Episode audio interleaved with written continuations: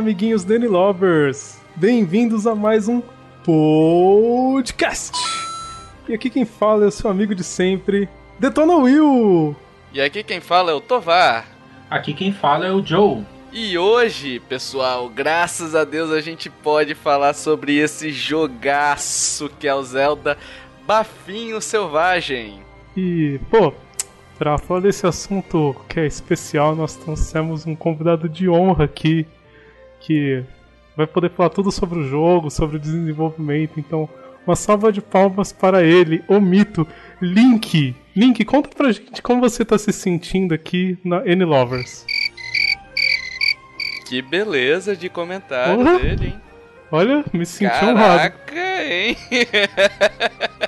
Enfim, nós vamos falar, depois desse brilhante comentário, nós vamos falar sobre esse jogaço que desde o dia 3 está fazendo a cabeça do pessoal aí, né? Uhum. É, a gente vai falar sem spoilers dessa vez, por dois motivos. Primeiro, porque a gente nenhum de nós terminou ainda, então não tem como dar spoiler de algo que a gente nem sabe o que vai acontecer, né? E nós também estamos correndo dos spoilers, não é isso? isso Exatamente. E segundo, mesmo da parte que a gente já jogou, a gente não acha justo com quem não jogou é, tomar spoilers assim e tudo mais. Então esse cast na verdade é pra gente falar sobre os nossos, as nossas impressões com o jogo, o que a gente reparou de legal e tudo mais. E de repente ajudar você, ouvinte, enfim, a comprar o, o jogo ou não, né? Vamos ver se você vai. Como você vai ficar depois desse cast. Já tá errado. E... Se não comprar o jogo, já tá errado. Já tá é, errado, eu exatamente. Isso. Eu queria começar só citando um, um ouvinte nosso, o Rubens Matheus Padovese. Me, qualquer coisa me corrija aí, Rubens, se eu tiver errado a pronúncia do seu nome. É, ele tá maratonando os nossos casts também, tal qual o Kiefer fez. Desde o primeiro, ele tá escutando todos e tudo mais. E tá dando feedback pra gente muito bacana, né? A, a, os feedbacks que ele tá dando pra gente lá. Então, Sim. agradecimento feito, valeu, Rubens. É nós, vamos continuar aí. Exatamente. Já dando a dica pro ouvinte, se você quiser aparecer aqui no cast, é só seguir o exemplo, maratona tudo e comenta. Exatamente. Sofra também como o Kiefer e o Rubens. Nossa, eles adoram ouvir a gente, Tovar. Para com isso. Sim. Mas agora é a hora de, de maratonar. Tem o quê? 23 episódios, 24 com isso. Imagina Sim. maratonar com 50, 100 episódios. Então tem que aproveitar agora mesmo. Wake up, Link. Vamos pro que interessa então? Vamos falar um pouco do jogo e das mecânicas dele que estão sensacionais.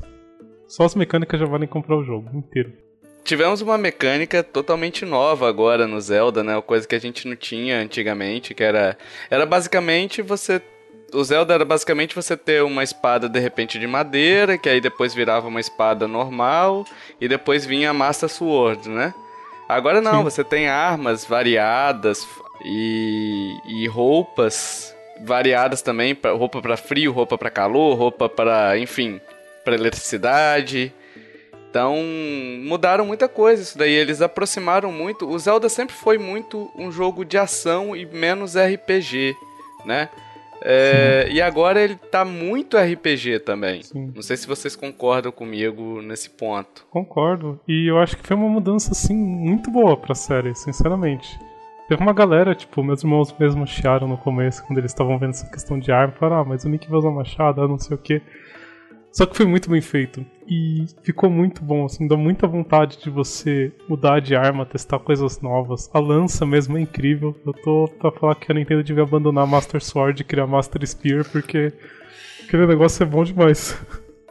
Seria legal, né? Ele ter as armas, é, agora as Master arma, né? Ter uma Master Sword, uma Master Spear, um Master Bow, que é o, o arco flecha, né? Sim. Uhum.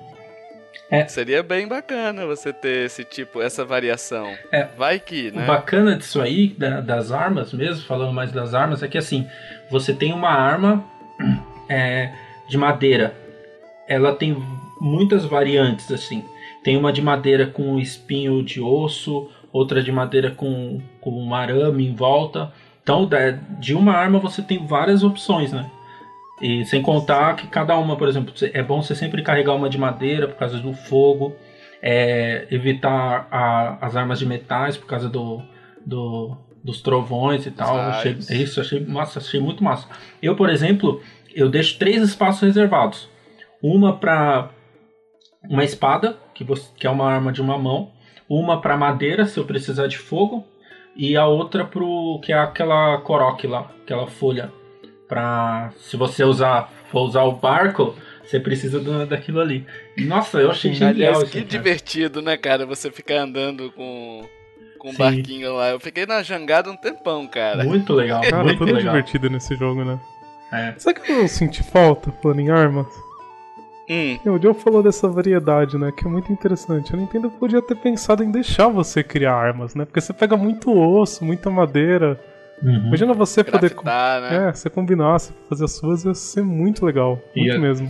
Tem uma coisa que. Ele, eu acho que eles se inspiraram muito no próprio Xenoblade, enfim, no Monster Hunter. Eu acho que eles pegaram referência de, de vários jogos conceito nesse caso aí. O Monster Hunter, por exemplo, pelo pouco que eu joguei, eu não joguei muito porque eu não me adaptei ao estilo, mas é um jogo conceituado por aí, né? O pessoal gosta muito. Aham. E, e no Monster Hunter, por exemplo, você pega determinadas pedras pra você é, consertar a sua arma. Não, não consertar, ela perde o fio, Sim. sabe? E, e dá pra você refazer o fio dela usando essas pedras. Você gasta um tempinho fazendo aquilo ali, mas, mas dá pra fazer. Poderia ter feito isso daí, mas eu acho que ficou bom, cara, até. Do jeito que tá. Porque, tipo, as armas quebram, mas também tem muita arma no jogo. Você não fica é, sem arma. Você pode ficar sem uma arma boa e pegar uma arma ruim, É. sabe? Pra poder jogar. Mas a arma não falta. Elas quebram muito, mas também tem muita no jogo. É, o ruim, Acho que foi uma forma legal de balancear isso aí. é, o ruim é você quando você se apega àquela arma, né? Aí você usa, usa e acaba quebrando e dá aquela tristeza. Mas é. Porra, quando aparece aquele aviso lá que a Isso. arma tá, tá pessimamente e tá em péssimo estado, porra, me dá uma tristeza, cara. Assim, é, é doído. Eu, eu só, só me apeguei assim numa arma, mas é, não vou dar spoiler, mas é porque ela era bonita. Só por causa disso, não era pela força nem nada, mas ela era muito estilosa nas costas dele assim, ó. Era muito legal. Aí ela quebrou e eu fiquei com, com aquelas armas feias mesmo. O próprio combate também é muito divertido, né, cara? Porque, é, tipo assim, você tem todo. Você tem o, o combate você indo pra porrada direto. Esse daí tem, e é o mesmo padrão de Zeldinha, com esquiva. Eles mantiveram o mesmo combate do Zelda, só que além disso, você consegue ainda usar elementos do cenário, por exemplo, empurrar uma pedra precipício abaixo pra poder matar. Isso foi falado no trailer, né? Foi até mostrado no trailer. Mas dá pra você fazer isso e a física do jogo é. Porra! Cara, a física do jogo é algo incrível, cara. Como é que funciona bem, sabe? Como é que você pode fazer tudo no jogo? É isso que eu acho bacana. A física tá show de bola. Eu espero que muitos jogos open world comecem a se inspirar nessa física, né? Porque trouxe possibilidades assim quase infinitas pro jogo. Tem tanta coisa que você pode fazer, tanta coisa que te impacta que você nem para pra pensar como isso poderia ter te impactado em antes. Cara, sabe uma coisa. Uma coisa que eu tava conversando com um amigo meu? Oi. É o seguinte. Eu tava falando com ele, bicho, não tem um ponto do cenário onde você encontre um bloqueio. Sabe? Tipo, você não pode entrar aqui. Você não vai conseguir ir aqui, entendeu? É... Tudo, todo jogo, você, você vê aquele, aquela montanha mais alta, você consegue ir lá em cima. Sim. Dá um trampo, mas consegue, né? É. Dura. você Vai, vai sofrer um bocado, dependendo da sua estamina e tudo mais. Mas, tipo, é possível. Não é aquele negócio que você fala, ah, não, isso daqui tá só pra deixar o cenário bonito. Não, tudo é acessível. Só que você tocou num ponto da montanha, eu senti uma falta de uma coisa nesse jogo. Qual? Mostrar no começo do jogo quando que o Link foi picado pela aranha radioativa, porque ele humilha o Homem-Aranha, né? Escalando. Caramba! Link, É, você concorda com isso, Link? Nosso convidado. Vamos dar a palavra pra ele se defender, né? Aê, parabéns, viu, Will? Eu vou retirar meu comentário depois dessa.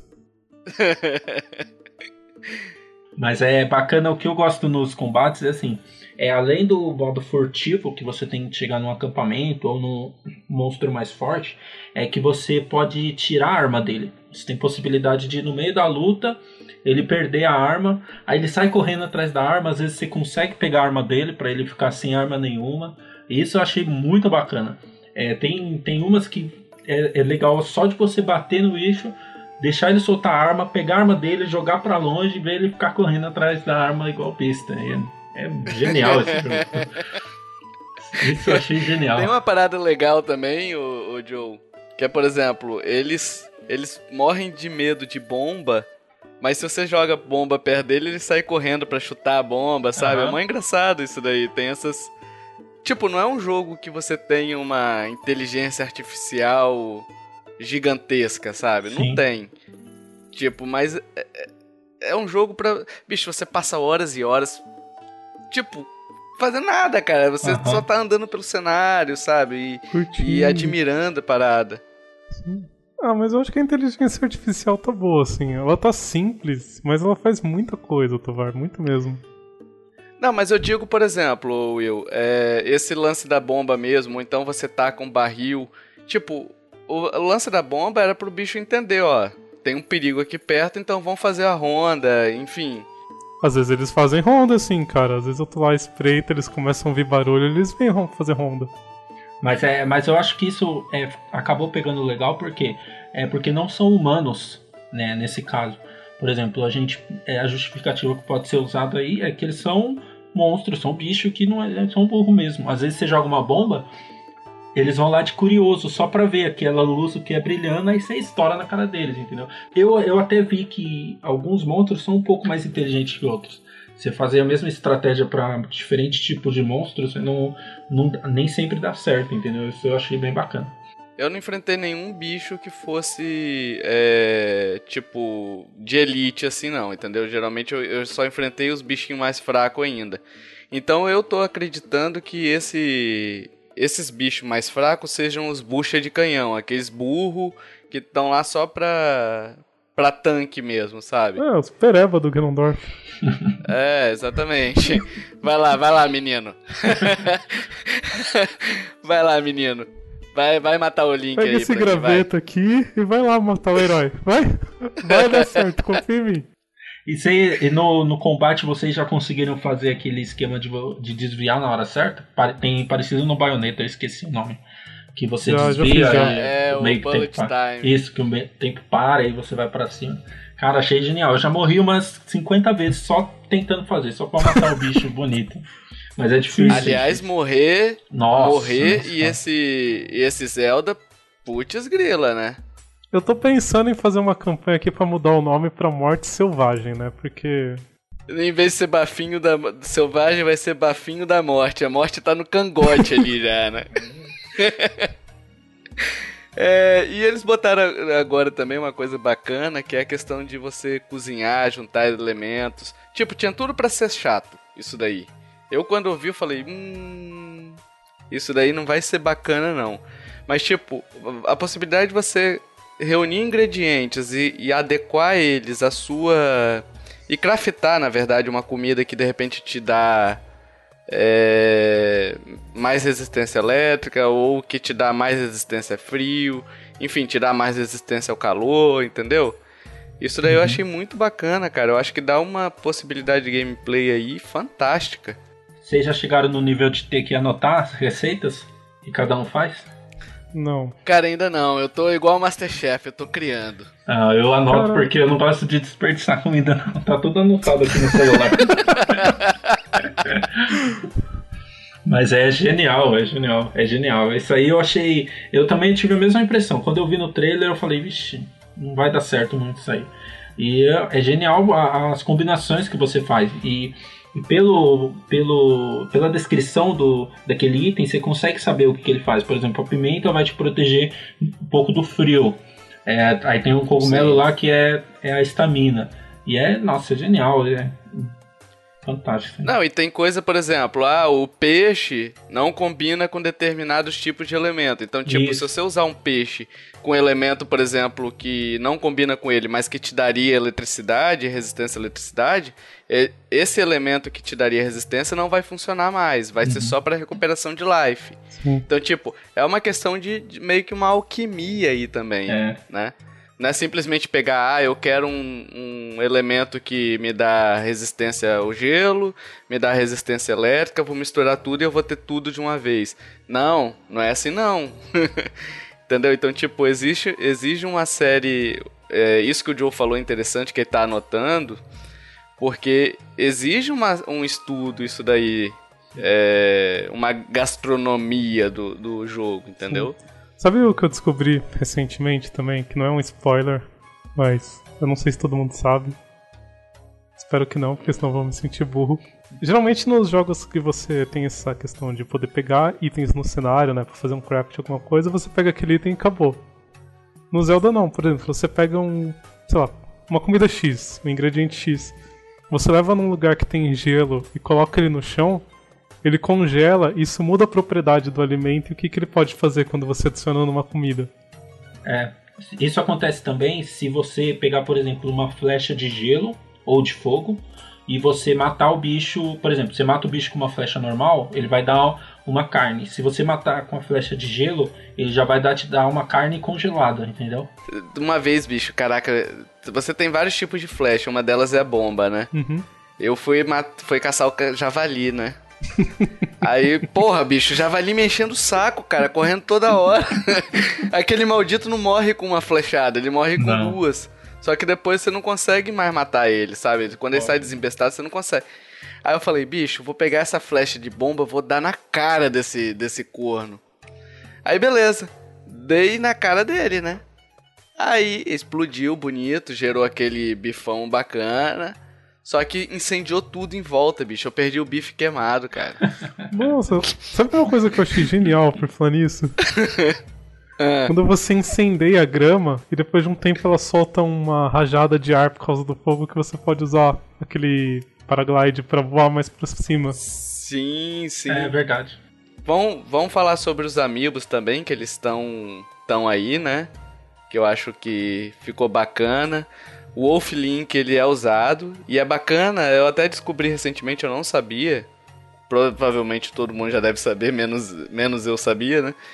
O... Se você jogou o Twilight Princess e usou o, o amiibo do Wolf Link para poder liberar aquele Cave of Trials, é, aquilo ali, o, o jogo gravou dado no seu amiibo, inclusive de life e tudo mais. E quando você levar ele pro Breath of the Wild, é, aquele mesmo lobo que você tinha no Twilight Princess é o lobo que vai vir no, no novo jogo, entendeu? Hum. Eu achei isso muito legal, cara, porque o Wolf Link ele te ajuda com Ajuda. a matar algumas coisas, né? Ele caça ali. Ele é bom caçador ainda, hein? Pra matar javali, tovar é uma beleza, ó a dica. É, mas pra stealth ele é uma merda, porque ele sai desembestado, né? Porra, bicho, eu, eu chamei ele, aí tava, tava lá sete, oito inimigos, sabe? E eu quietinho ali, agachado, mirando a flecha, de repente eu olho pro lado, cadê o Wolf Link? Tava lá em cima deles, bicho. chamando atenção, sabe? E tipo, ele tinha um lifezinho, tinha três corações. E se ele, no meu caso, né, que eu não joguei o Twilight Princess no Wii U. É... Então, mas Se ele morre ali, você só pode resgatar ele no dia seguinte, entendeu? eu tô achando estranha essa história do Wolf Link, né? Porque eu tenho o Twilight, que os meus irmãos a gente tem, só que a gente não abriu essa caverna e nem usou o amiibo do Wolf Link, mas ele tá vindo com todos os corações. Ele tá muito forte. Será que ele usa o save, então? Eu não sei. Eu não sei mesmo. Bom, se algum ouvinte souber responder a nossa dúvida, por favor, deixe no comentário, porque nem eu e nem meus irmãos entendemos o que aconteceu, porque que o nosso Wolf Link tá blindão. Agora, sabe um amigo que eu gostei pra caramba? muito mesmo de usar, é o Link normal, porque ele invoca a Epona. Pra quem não sabe, você pode usar cavalos. Isso já foi divulgado até na Treehouse, falando que você ia poder montar bichos e tudo mais, domar. É, um desses cavalos que você pode chamar é a Epona. Eu chamo de Epona, mas assim, eu não sei como é que é a pronúncia certa, não. Deve ser Epona e eu tô falando besteira aqui. É, mas dá pra você chamar ela, né, e usar ela. É muito bacana, cara. Mas aí eu, eu não, não, não, cheguei a ver essa, esse amiibo. Ele, ele dá quanto daquele de, de velocidade lá? Que cada cavalo tem uma especificação né, de velocidade. Ah, não, ela é cheia. Ela vem com 4 de negocinho de velocidade. É. Uhum. Eu sou pobre, não tenho esses amigos novos, hein? meus amigos é tudo antigo. Só dá comida aos amigos antigos. Mas tipo, mas não é novo não, pô, esse é do Super Smash Bros. Ele é o. Link. O Link? Ele é aquele Link com a espadinha, sabe? Aquele Link verdinho lá com a espadinha. Ah, eu pensei, ah, eu pensei que era o Link, o Link de, com a roupa azul já, o novo. Não sabia que era não, isso. não, é do Super Smash Bros, aquele antigo. Nossa, legal. Ele, ele dá isso aí. Na verdade, todos os amigos eles dão alguma coisa. Eu, eu tava testando agora. Só que, tipo assim, os amigos do, da franquia Zelda, alguns eles te dão baú, com barril, com rupis e tudo mais. Umas armas legais também, eu já peguei. Umas armas, exatamente. E os amigos, por exemplo, eu falei assim, ah, será que do Mario vai rolar? Aí do Mario rolou, do Donkey Kong rolou, só que aí, tipo, só cai ingrediente. Uhum. De, só, só cai material, né? E tipo, só dá pra usar um amiibo por dia, né? Não. É, não, por exemplo, é, é usar uma vez no dia. É, uma vez no dia. Isso. Isso. Será que, Isso, isso por exemplo, eu usei hoje, ele vai cair algumas coisas e usar amanhã muda ou será que é sempre a mesma coisa? Você chegar a Eu não perceber sei. aí? Eu só usei uma vez. Eu só sei de uma coisa, o Mario deu uns cogumelos. Não sei se foi proposital ou não, mas tudo bem. Cara, eu reparei isso também, velho. Ah, com certeza. Aí eu falei, será que o Donkey Kong vai cair banana? Só falta, né? Mas é, é muito da hora essa utilização deles. Eu achei bacana eles, eles usarem todos os amiibos. É... Enfim, deixar usar todos, né? Apesar de não ser uma utilização. Nossa, que legal, mas é, pô, é bacana você botar. Eu gosto de pegar meus amibinhos ali e botar no controle, cara.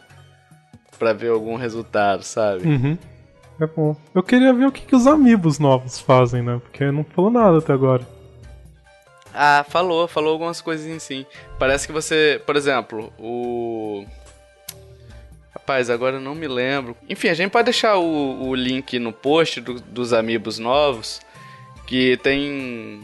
Tem vários lugares onde fala o que, que cada um faz. A gente deixa os, os- o link no post que eu não sei falar agora o que, que cada um exatamente faz. Eu só espero que o amigo do guardião invoque um guardião pra lutar junto com você, que nem o Wolflink, porque isso ia ser muito legal. Cara, eu tô muito doido por esse amigo do Guardião. Nossa, é o mais bonito. Pô, ele é articulado, cara. grandão. Apesar de que ele é miserento no jogo também, né? Rapaz, ele te vê lá do outro lado do mundo, cara. Lá na China, aquela peste te vê, velho. É difícil correr dele. Realmente. Mas enfim, temos uma pergunta aqui do amigo ouvinte Anderson Munhão. Na verdade, a pergunta dele eu vou dividir em duas partes. Que eu queria que a gente discutisse aqui, beleza? Beleza. O Anderson Munhão ele falou assim, ó. O quanto um multiplayer faz falta no jogo? Caso faça, por quê? Como seria um multiplayer ideal para esse jogo, né? É, levando em conta o que temos em outros jogos de mundo aberto, né? Então ele fez, ele quer que a gente analise é, se esse multiplayer, se o multiplayer caberia, como seria um multiplayer legal para esse daí. E aí, Will? Olha, eu sou da opinião que se você pensar bem, você consegue fazer um multiplayer em qualquer coisa. Só que tem que ser bem feita. Sabe um multiplayer que eu pensei? É um RTS. Muito se fala dessa guerra dos. dessa guerra que rolou, que o Link ficou. é, dormindo, enfim, perdeu e ficou dormindo lá. É, eu queria que tivesse algo contando, um multiplayer de repente contando isso. Tipo, um cara controla o exército do mal, o outro cara controla o exército do bem. Posicionando as, as tropas, entendeu? E aí ele controla de repente um cara dentro desse jogo, sabe? Uhum. Pra poder, já com as tropas dele posicionadas, e aí a, a ideia é derrotar o outro cara, o outro jogador, né? Ah, seria uma ideia interessante, né? Você conseguir traduzir o jogo para um RTS. Até usando o próprio mapa mundo do jogo, né? Porque ele é muito grande. Dá pra fazer umas batalhas bem interessantes em alguns lugares ali. Até com objetivo, tipo, ah, destruir uma base que tá ali, ou atacar tal vilarejo, ou defender tal vilarejo. É.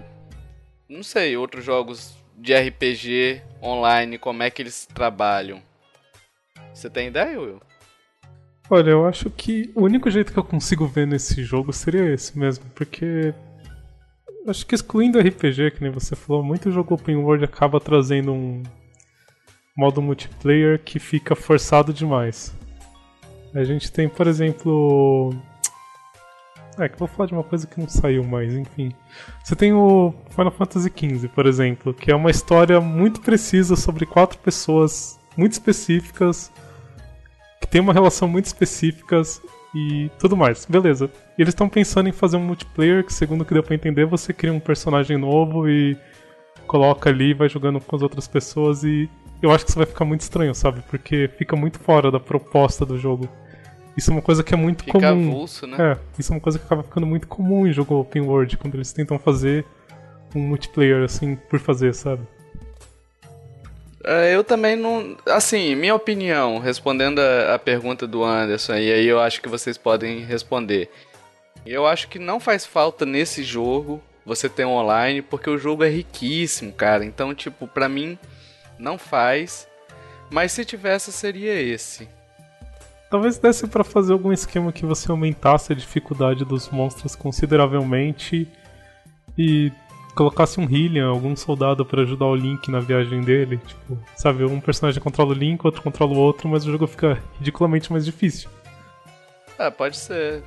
Eu acho que eu também não sinto falta, mas eu talvez jogaria algum, se fosse um gênero algo, algo parecido com estratégia stealth, que você tem muitos acampamentos, é, monta o equipamento, duas pessoas numa sala, é, e aí você faz é, estratégia, os dois fazem estratégia para matar os goblins, e aí você tem recompensas que talvez você use no jogo. Mas eu nem sei também se cabe tanto assim. Eu não sentiria falta, talvez eu jogaria um modo assim. De resto, acho que também não faria tanta diferença, não. Wake up, Link. Vamos pros detalhes? Vamos! Yeah, Esse jogo é detalhes! cheio de detalhes. Tipo, trovão, trovão. Foi muito louco aqueles trovão caindo. Rapaz, é o raio, né? Os raios Isso, raio, raio, raio. O. Eu, eu só vi hoje, a primeira vez que eu vi o raio. Rapaz, tomei um puta susto, velho. De repente tudo clareou, deu uma explosão do meu lado, assim, sabe? O, o negócio. Caraca, velho, muito legal. A chuva é linda, a chuva é linda. A- assim, o efeito da chuva é, na grama, na pedra, a pedra brilhando, aquele negócio todo. É, é algo assim fora de série, né? Sim. Você chegou a ver que tem alguns lugares que é só chove ali. Por exemplo, tem lugar que de longe você consegue ver uma nuvem preta só naquela área. E Sim. ali só chove o dia inteiro. Se, se eu for esperar para passar a chuva, não vai passar. E ali tem o desafio. Tem um lugar que tem um desafio onde você precisa subir na montanha e tal. sim, E só sim, chove, sim. só chove. Ou seja, aumenta a dificuldade ainda mais do desafio. Achei muito É, maneiro. pro ouvinte entender, o que eu achei legal é porque, tipo assim, na hora que eu olhei a chuva, eu falei, caraca, bicho, que chuva linda. E tipo assim, quando você olha só a chuva como efeito, você tende a achar ela bonita. Só que depois você vê que ela tem uma função no jogo. Uhum. Por exemplo, ela te impede a subir de um- uma pedra. A pedra fica escorregadia, você consegue subir só dois metros, entendeu? E depois você escorrega tudo pra baixo de novo. Então, tipo, tem uma função aquilo ali. E esses pequenos detalhes fazem o jogo, pô, magnífico. Por exemplo, se você. Outra coisa bacana. É, tá ventando. Você pega. No trailer apareceu isso, né? Eu achei bacana que no trailer. Ou no trailer ou um dos gameplay. Ele pegou e incendiou a grama. E aí tá ventando, o fogo vai espalhando, Uhum. sabe? Sim, mesmo. Então, tipo, você pode usar isso inclusive a seu favor, né? Sim. Eu costumo usar muito raio ao meu favor. Quando eu tô tendo raiva assim, eu vejo onde tem os inimigos com mais metal possível e vou lá com um cotoco de madeira lutar com eles, porque vai morrendo tudo. Rapaz, em falar em raio, começou, eu tava com. Tava com um escudinho de metal, né? De repente começou. Tá, tá, tá, tá, tá. E o desespero pra trocar, né? Pra de madeira. A minha primeira vez com um raio eu nem vi como eu morri. Eu tava na montanha, de repente apagou tudo. Eu falei, nossa. Cara, o meu primeiro raio não fui eu que morri, não. Aliás, eu dei graças a Deus que ele caiu, porque eu tava andando de boas. Aí apareceu um bichão muito do treta lá, eu falei, já era, morri. Caraca. Aí de repente caiu um raio nele assim, eu falei, glória! Caraca, bicho. Milagreiro esse daí, hein, cara. Sim. Que mandinga você fez aí, cara? Ah, sei lá. Acho que foram os deuses do Ocarina querendo mudar minha opinião, talvez. Fora que assim, eu não sei se vocês já chegaram a ver alguma coisa diferente, mas tem detalhes que são completamente inesperados. Tipo, meu irmão chegou hoje pra mim depois da escola e falou: Ah, tipo, caiu um meteoro pra mim ontem no Zelda. Eu Caraca. fiquei com uma cara tipo, caramba, como assim? Aí ele me explicou O que meu ele tava lá. Meteoro? É. Aí começou a cair um meteorozinho assim, ele foi quebrando, papapá, até que ele caiu no chão e ele conseguiu pegar uma estrela de item, que ele não sabe por que raio serve. Ah, eu peguei, eu Caraca. peguei um negócio desse, mas caiu uma luz assim, aí ficou de longe. Eu fui atrás, aí eu peguei o negócio, você vende por uma grana. Um negócio dourado. Tipo uma, uma florzinha assim, dourada. É, Eu acho uma coisa bacana desse jogo é a questão musical. O... Vocês provavelmente concordam comigo porque a gente já conversou bastante, né? Mas, cara, a... é porque assim, o Zelda sempre foi conhecido pela música marcante dele. Então você entra na Lost Woods, você tem aquela música, você tem a música tema do Zelda, você tem a música tema do templo enfim, de algum templo da água, por exemplo. É, esse Zelda tem músicas marcantes mesmo, mas é, é impressionante como uma música consegue transmitir algo e a ausência dela também consegue transmitir, né, cara? Sim. E os caras conseguiram, numa ausência de música, é, transmitir uma, uma Hyrule acabada. Tipo assim, você anda assim, você não escuta nada, cara. Você não escuta nada, só vê destruição do seu lado, sabe? Você só vê ruínas e tudo mais. E nesse ponto, esse detalhe do jogo, o te faz você simplesmente acreditar naquilo ali, cara. É algo bizarro, não sei, eu não sei nem explicar. Você, vocês conseguem explicar isso, cara? É, você. Eu acho que a música ela tá compondo o jogo de uma forma muito profunda, que nem você tá falando do silêncio. Quando você pensa em destruição, você tá andando em áreas do jogo que estão destruídas, tão defasadas, o que que aquilo te remete? Remete a um sofrimento. Você sabe que pessoas morreram ali, você sabe que vidas foram perdidas, sonhos foram destruídos e o silêncio ele é profundo, porque ele te remete a isso, sabe? Acabou, não tem mais nada ali.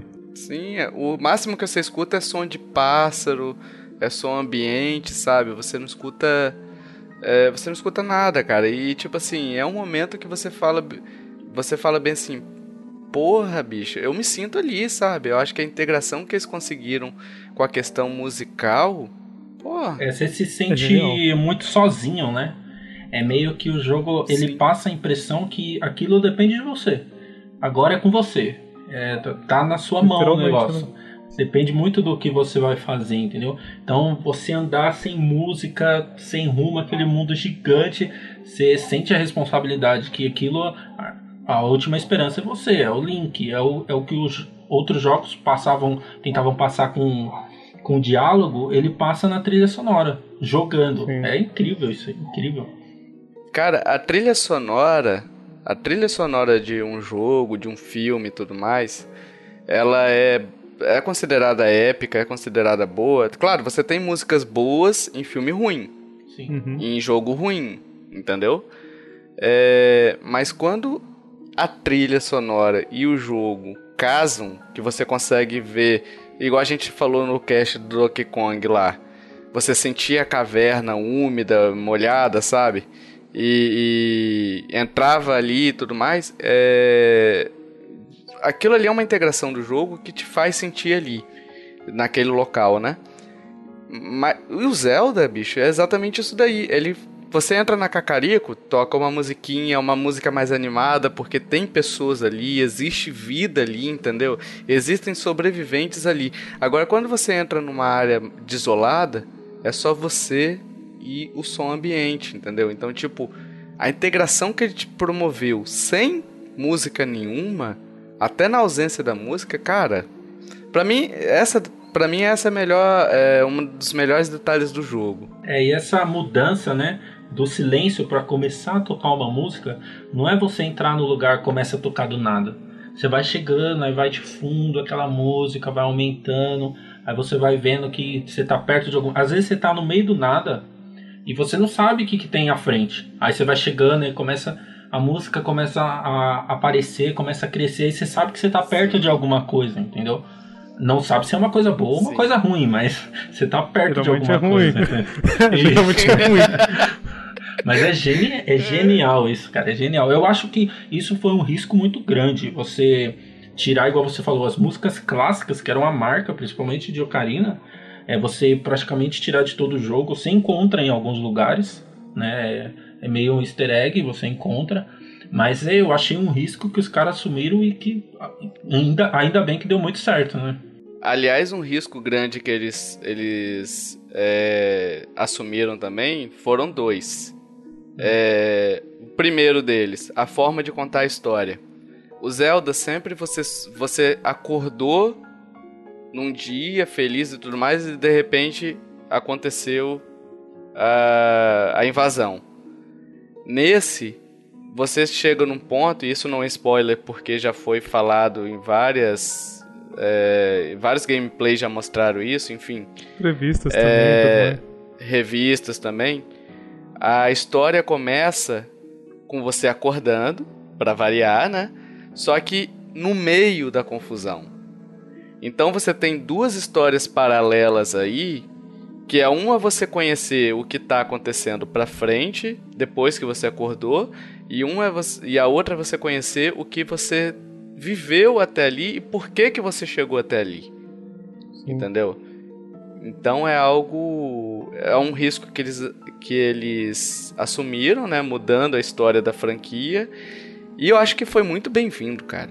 Eu acho que foi muitíssimo bem-vindo. Tudo, tudo casou muito bem, né? Você vê um efeitinho aqui, outro ali, parece que não tem diferença, mas tudo casou muito bem. Você você começa Hyrule naquele vídeo que tem da musiquinha dele da primeira vez que mostra todo o campo de Hyrule, você sai já querendo saber o que está acontecendo.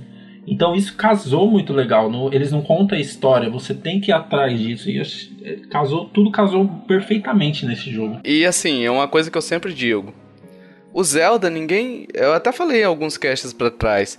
Ninguém, joga o Zelda, ninguém jogava Zelda por causa da história. O pessoal jogava o Zelda por causa do gameplay dele, que é fantástico, por causa dos puzzles dele, enfim. O pessoal jogava por isso, eu tô errado. Personagens, né? Eu jogava pela história. Por isso que eu gosto do Twilight, porque eu achava muito boa. Ah, não, a história do, do Twilight, sim.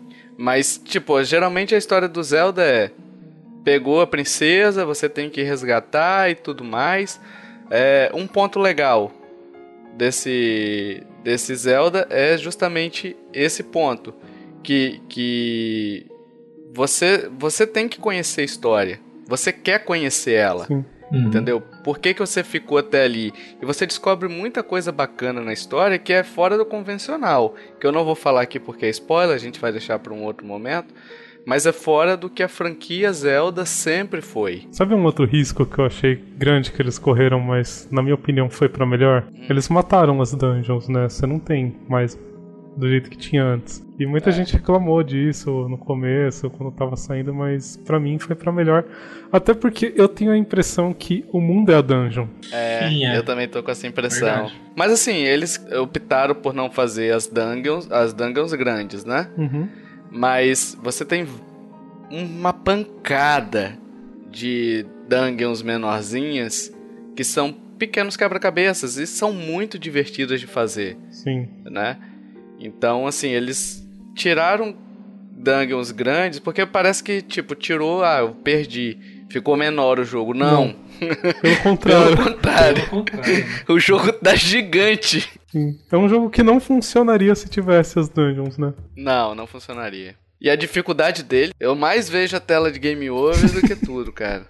É, o, o engraçado da dificuldade que eu penso assim, é, uma hora você encontra uma horda de inimigos, por exemplo, e você se dá super bem, mata todo mundo, faz, sai sem nenhum dano. Lá na frente você vai encontrar outros, mesma coisa, e morre com hit kill. Isso eu achei genial, sabe? Tá espalhado por Hyrule inteira, tipo, é tipos diferentes de inimigos, sabe? E é muito. Eu mais fujo do que entro em combate, né? Porque é complicado, é, é, frustrante. Você, ah, você foi até aquele ponto, aí você encontra inimigos, aí morre rápido do jeito que você morre. Então, é, tem, é, muito, é muito genial. E eu, eu acho que ficou legal que a dificuldade, ele, ele é um jogo difícil. Só que você tem um mundo aberto e diversas opções para chegar no lugar. Né? Tem, tem lugares Sim. que você não consegue acessar por causa de inimigos.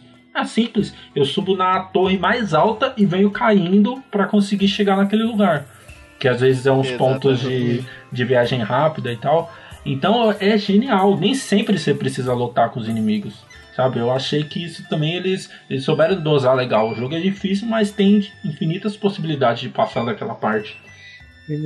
Olha, Joe, essa sua, essa sua observação foi sensacional, cara, porque é exatamente isso daí. Você não precisa lutar, às vezes você não precisa guerrear. Às uhum. vezes só precisa contornar o perigo e chegar no seu objetivo, sabe? Sim. Vamos aproveitar que a gente tá falando do mundo, né? Que ele é grande, ele é vivo. Tem uma coisa que me deixa, assim, muito empolgado nesse jogo. Porque a Nintendo, ela é uma empresa que ela sempre gostou de enfiar segredo à torta e à direita nas séries dela. Eu não tô falando só de easter egg, eu tô falando de segredos mesmo. Às vezes tinha um Mario que eu não vou me lembrar de cabeça qualquer, que, por exemplo, se você ficasse parado numa plataforma, você caía atrás da fase, pegava uma flautinha, tinha várias dessas coisas. E eu tenho certeza absoluta que esse mundo tá cheio, cheio de segredos desse gênero, esperando os jogadores é. descobrirem eles e eu tô pegando todas as pedras que eu acho, tacando em tudo pra ver se acontece alguma coisa pra nada. Tomara, cara. Tomara, né? Eu, eu posso puxar aqui as perguntas dos. do Carlos Dreyer e do Anderson Munhão? Claro. A parte 2 dele? Claro. Bora. É, são mais ou menos a mesma pergunta, mas vamos lá. É, minha, Carlos Dreyer, ele perguntou o seguinte: Minha pergunta: qual é o melhor fator nesse jogo que para agrado de um fã da saga. E o Anderson Munhão, na parte 2 dele, diz, pergunta assim: se esse jogo continua sendo um Zelda, mesmo com tantas mudanças, e por quê? Então a primeira é o que agrada, o que agrada um fã, e se esse jogo continua sendo um Zelda com tantas mudanças. Bom, vamos lá. Carlos, o negócio é o seguinte. O melhor fator nesse jogo que agrada um fã da saga é que a Zelda continua bonita. Não, mas piadas à parte, a Zelda tá incrível. Nossa, ela tem uma expressão sentimental, assim, ela Sim. te coloca no personagem dela que.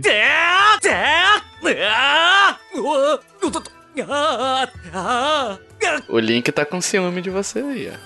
É, ele já tá me xingando aqui. Ô, Link. Sim. Pô, não fala isso não aos ouvintes aqui. Boca suja esse Link, credo. Deixa eu só responder essa pergunta. É, eu acho que a, a, segunda pergunta complementa a primeira. É, eu gostei mais do jogo porque ele teve mudanças que os fãs pediam de muito tempo, desde do Ocarina. Eles pediam mudanças para um jogo mais, mais atual. Isso teve. E eles conseguiram é, misturar as mudanças com o que é a tradição da franquia. Os personagens, é, o, o o sentimento que você tem ao jogar um Zelda. Então acho que assim, é, a, primeira, a primeira pergunta é, é o que agrada o fã. Para mim é o que o Munhão perguntou na segunda, que são as mudanças mesmo com cara de Zelda, sabe? Então, é, para mim foi, foi isso. Eu tô jogando um Zelda, uma das minhas franquias favoritas, mas de um jeito mais atual. É, tudo é muito novidade, sabe? Mesmo numa franquia tão tradicional, né? Uma palavra que a gente sempre ressalta nesse cast em vários deles, é a palavra opção.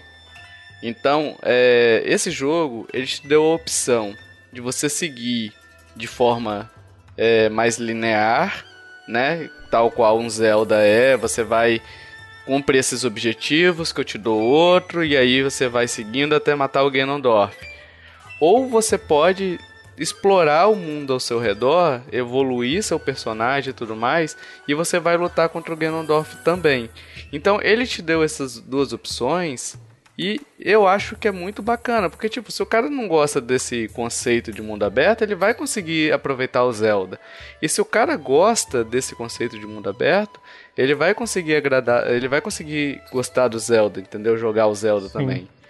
É. Então eu acho que eles juntaram de uma forma que não perdeu a essência da franquia. A essência da franquia sempre foi dungeons e puzzles. Sim. Essa é a essência dele, dela. E continua ali. Você tem que usar os, alguns itens específicos para resolver o quebra-cabeça, tá ali, tá tudo ali. Só que no mundo grande. É.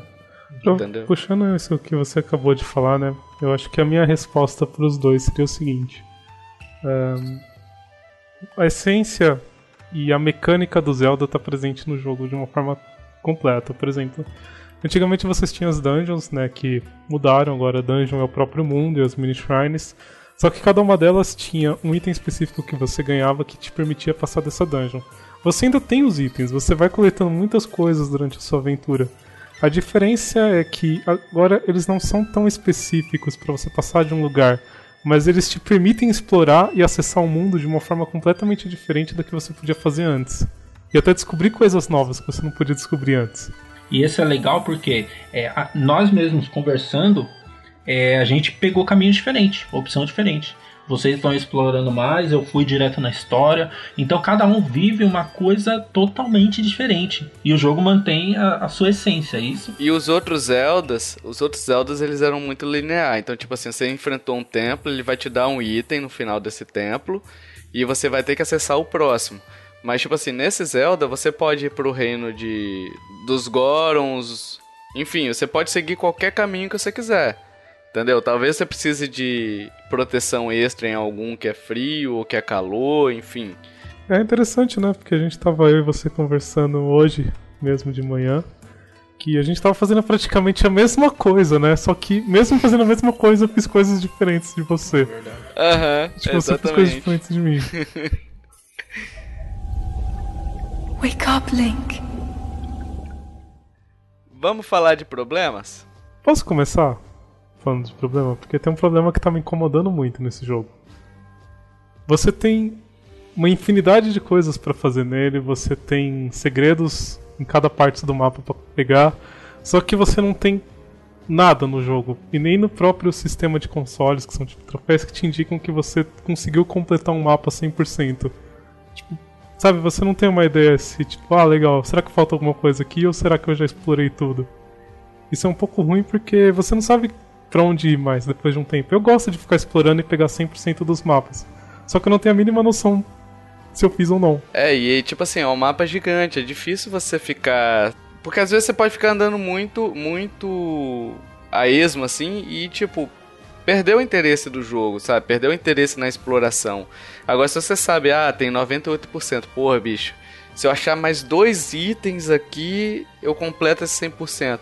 Pô, eu caço de boa, sabe? Eu acho que nem, é, nem, nem seria necessário a porcentagem para ser mais específico. Por exemplo, tem aquelas torres em cada é, parte do mapa, né? E só se mudasse a cor, talvez, é, mudou para uma outra cor que, que não tava aquela, mudou para aquela cor é que o jogo, aquela parte do mapa você já fez 100%, quanto às side quests, as mini dungeons, entendeu? Eu acho que seria esse é falta mesmo. Sabe um jeito que eu acho que ficaria legal esse nesse ponto? Por exemplo, eu gosto muito do Assassin's Creed Black Flag, né? Uhum. Uma das formas que você tem no, nesse jogo é tipo você destruiu um forte lá, é, você conseguiu conquistar um forte, é, todo ao redor você ganha o um conhecimento daquele forte, então você sabe onde é que estão os tesouros, entendeu? Se fosse assim, por mais que, que que assim fique fácil demais você achar, mas tipo, você poderia dar um desafio maior nesses, nesses fortes, entendeu? Nem tanto, Tovar. Porque você poderia usar a mesma ideia, mas ele só te fala, ah, então, nesse mapa existe tantas sementes, tantas shrines, tantas não sei o que, mas ele não te fala onde. E você já pegou tantas, é. né? Pode ser. Pode ser é também. É verdade. É, um outro problema que, que a gente viu bastante muita, e, e, fez muita gente pensar se vale a pena comprar o jogo ou não são as quedas de frame rate e os serrilhados. Uhum. É, se a pessoa perguntar pra gente, existe? Existe. A queda de frame rate é perceptível. Você vê o jogo gargalando, entendeu? Mas por incrível que pareça, é, essas quedas de frame rate, elas não me atrapalharam em momento algum do jogo, entendeu? Então assim, tá, incomoda porque você vê, você vê gargalando ali, você vê seu o Link com um movimento mais pausado, né? Mas em momento algum me incomodou. Me, me, incomodou não, me atrapalhou. Que eu acho que aí é complicado. Quando te atrapalha, é complicado. É, não me atrapalhou também não. É, comigo teve uma vez que eu matei um inimigo, um daqueles grandãos lá. Matei um inimigo e aí na hora que ele caiu, é, ficou a tela ficou pausada por um, um, segundo, assim, um segundo e pouquinho. Ficou travada e é, voltou. É, comigo também. Mas o legal disso aí é que você percebe quando você tá andando. Ele fica meio lento assim, aí volta e depois acontece de novo, mas rapidinho você esquece daquilo. E o jogo Sim. tem tanta coisa que acaba passando. Você não percebe tanto, assim, não, é, não afeta tanto. Sinceramente, assim, o frame rate não me atrapalha muito. O que me incomoda mais, mas eu acho que uma coisa pessoal, é o serrilhado do jogo. Eu acho que se ele se menos serrilhado assim, ficaria muito mais bonito, daria uma imersão ainda muito maior. É, é, pra mim a serrilhado também não fez tanta diferença, mas é bom ressaltar isso aí, porque eu acho que assim, se você for pensar no gameplay, não atrapalha tanto, mas foi uma mancada da Nintendo isso, né? Porque o jogo era pro Wii U já faz um tempo. Tudo bem que eles entregaram uma obra-prima, mas sei lá, eu acho que eles deviam ter um cuidado a mais nessa parte, entendeu? Acho que ficou muito. É, precisa lançar pro Switch, precisa ter um desempenho maior e acabaram esquecendo um pouco do Wii U. Eu achei mancada da. Mais assim, o que me atrapalha mais, o que me afetou mais foi a mancada da Nintendo. E não, não tanto na gameplay, entendeu? nessa questão aí. É, eu ainda acho que é o jogo mais bonito do, do Wii U. Ah, com certeza. Isso daí superou inclusive Mario Kart 8, que eu acho lindíssimo Mario Kart 8. Mas, é tipo assim, o serrilhado, você repara muito. É, eu reparo mais quando você tá naquele modo de gerenciamento de itens. Porque no jogo mesmo eu não consigo reparar muito. Entendeu? Então, assim, não é algo que me incomoda durante o gameplay. Uhum. Mas existe, a gente tem que falar que existe. Existem esses problemas. Entendeu? Só que é, eu acho que é unânime aqui, nós três que esses problemas não afetam em nada a qualidade do jogo. Não. Pelo, claro, afeta. Vamos supor assim, se ele se ele fosse é, não tivesse esses problemas, seria caramba, bicho, o melhor jogo do, do universo todos os tempos e tudo mais. Agora ele é só o melhor jogo de todos os tempos e do universo. não é tudo mais. Entendi. Entendeu? Bem assim. Era melhor que não tivesse, né? Mas ainda não, não estraga o jogo, não. Wake up, Link. Vamos fazer umas considerações finais sobre esse jogo, que eu acho bacana? Vamos. Eu vou fazer, vou fazer minha consideração final sobre esse jogo, tá? É, porque assim, eu, na minha opinião, falar dessa franquia é, é falar de jogos que melhoram toda vez, entendeu? Então, tipo assim, eles, cada jogo que eles lançam, eles melhoram uma coisinha ou outra, eles pincelam alguma coisa de um jogo que eles viram que, ach, que eles acharam legal, ou criam alguma mecânica nova. Só que, acima de tudo, eles não perdem a identidade, né? É, esse jogo, vários momentos uhum. na franquia, na verdade, você fala bem assim, tem aquele estalo que você fala, hum, saquei, sabe? Eu saquei o que, que ele quis aqui. E, e, tipo assim, o que eu acho bacana falando especificamente do Breath of the Wild. Porque eu me lembro quando eu era moleque que eu contava os minutos de acabar a aula para poder jogar o meu I Link to the Past e meu Ocarina of Time. Certo? Uhum. E hoje eu tô fazendo a mesma coisa. Uhum. Exatamente a mesma coisa. Eu conto os minutos do serviço para poder voltar para casa e poder jogar. Então, assim, é, por tudo isso, bicho, pra mim, esse jogo é, o impacto que ele me causa dia após dia e tudo mais, para mim ele conseguiu superar ainda o Ocarina of Time. Mas vamos deixar claro só uma coisa aqui: ele ter superado o Ocarina of Time não é nenhum demérito ao Ocarina of Time. Pelo contrário, Porque, tipo assim, o Breath of the Wild, ele conseguiu superar algo que para mim era perfeito. Entendeu? Então, tipo assim, Sim. Pra mim é o melhor jogo que eu já joguei. Talvez, eu não sei, bicho, se eu fosse botar um top. É, é porque assim, pra mim eu sempre falei que o Shadow of the Colossus é o melhor jogo junto com Ocarina of Time. Entendeu? Eu acho que estaria ali um top 1 de três jogos, sacou? Estariam ali, porque não dá pra poder classificar os. Não dá pra poder classificar assim, sabe? Manda aí, Will. Bom, eu, minha consideração final é que o jogo tá muito bom. É, a gente fez uma matéria, né, falando dele. Eu vou repetir o que eu falei. A imersão que esse jogo te traz com o mundo aberto é grande demais.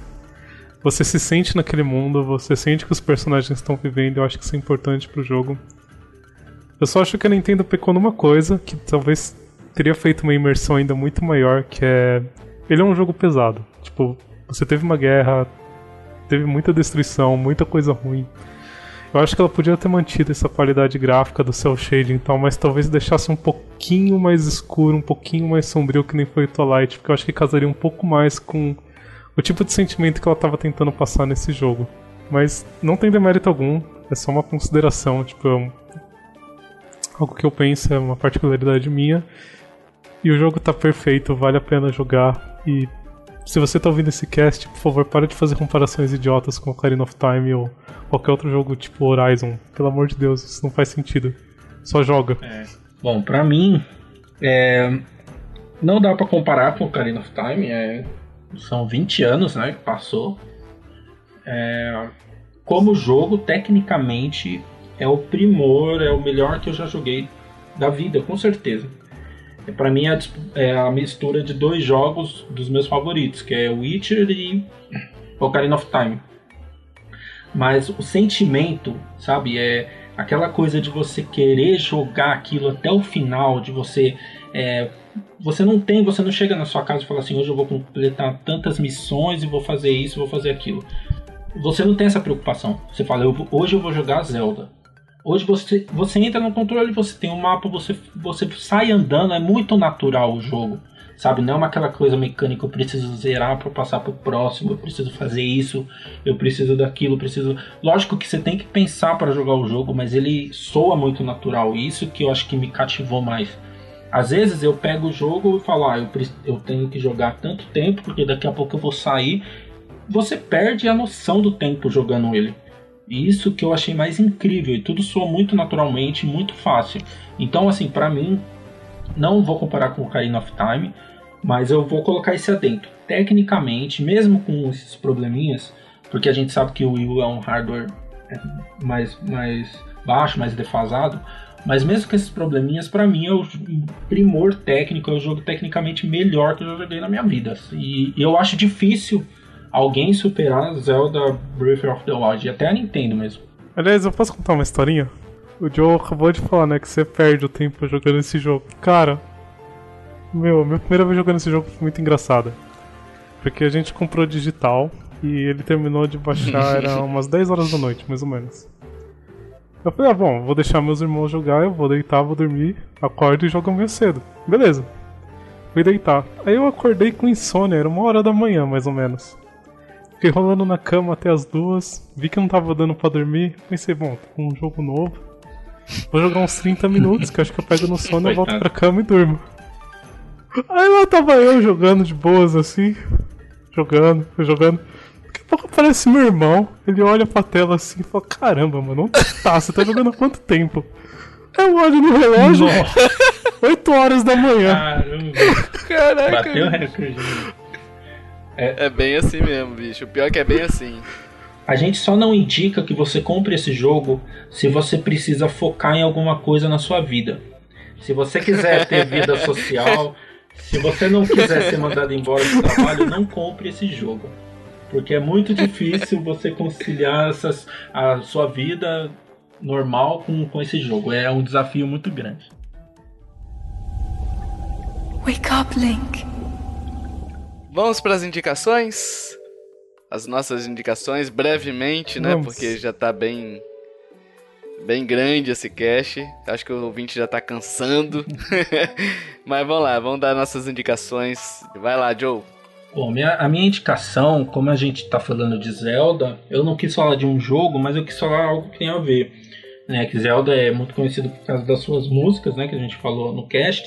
E tem uma série que é para quem gosta de música. Se você gosta de música, é, é essa série você precisa assistir.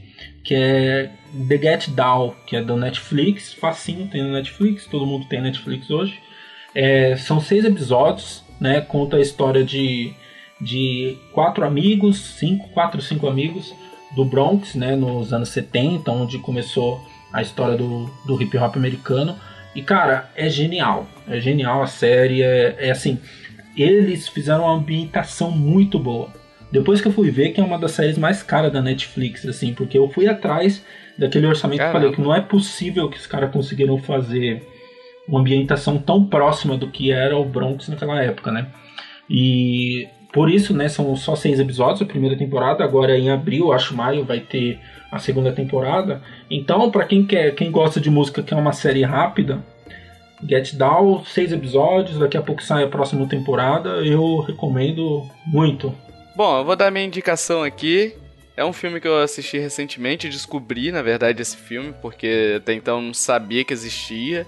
E olhei as notas no IMDB dele, estavam fantásticas. Eu falei, ah, vou ver então é, Capitão Fantástico. O que acontece? A história é a seguinte: o cara vive na floresta com os filhos dele, ele optou por tudo mais, ele educa os filhos dele da forma que ele acha correta, e ele tem o um conflito da visão dele na floresta com a educação na cidade. E é muito legal você ver essa interação dele, você se questiona algumas coisas e tudo mais, né?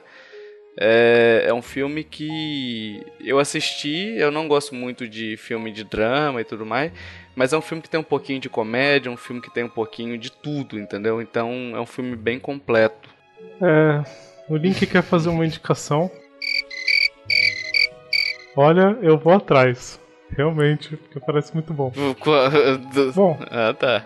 Achei que você não ia falar nada.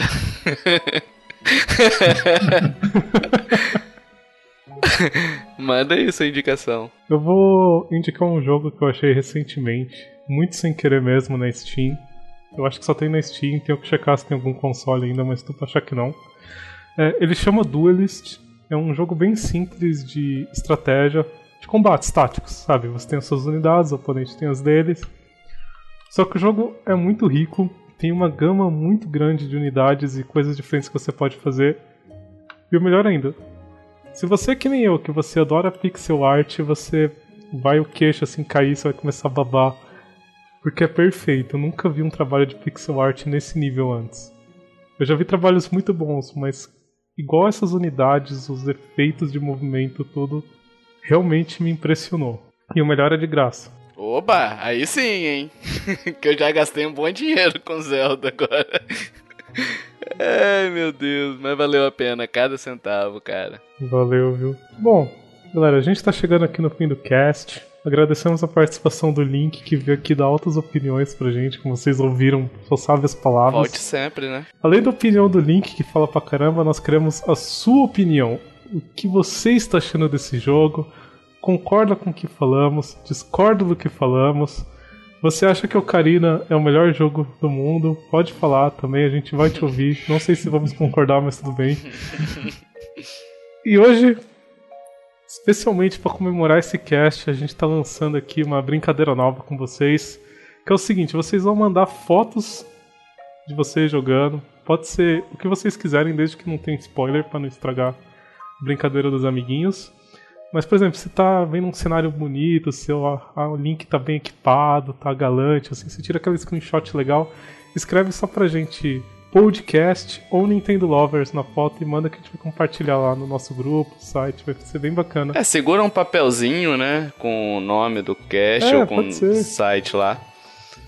A gente vai dar um, vai fazer um apanhado das fotos e vai botar na nossa página, num postzinho bacana, divulgando, vai ser, vai ser legal. Até pra gente saber se vocês, se vocês é, gostaram do jogo também, se vocês quiserem mandar a opinião de vocês, a gente coloca embaixo na Will. Dizendo, ó, fulano de claro. tal gostou do, do, do jogo, escreveu isso, isso e isso, entendeu? A ideia é essa daí, é participar e manda pra gente dizendo podcast, só coloca na foto pra gente saber que é vocês mesmo e pronto. Mandem essas fotos, reviews, qualquer coisa, ideias para post, perguntas também, a gente responde para nosso querido e-mail contato arroba nintendolovers.com.br. A gente tem rede social também, né? Temos Facebook e Twitter na rede social de microblog, como diria a Globo. É... temos temos YouTube, não é isso? Temos um grupo no Facebook. Olha só, o grupo do Facebook onde saíram as opiniões do Anderson Munhão e do Carlos, né? É, se você quiser entrar, entra agora, participa também no próximo, se você quiser.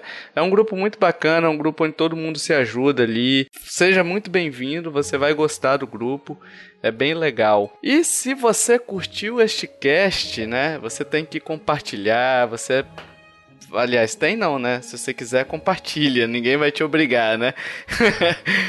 Ó, oh, eu fiquei sabendo que se você compartilhar o cast nas redes sociais, você ganha uma espada nova no Zelda. É, de madeira.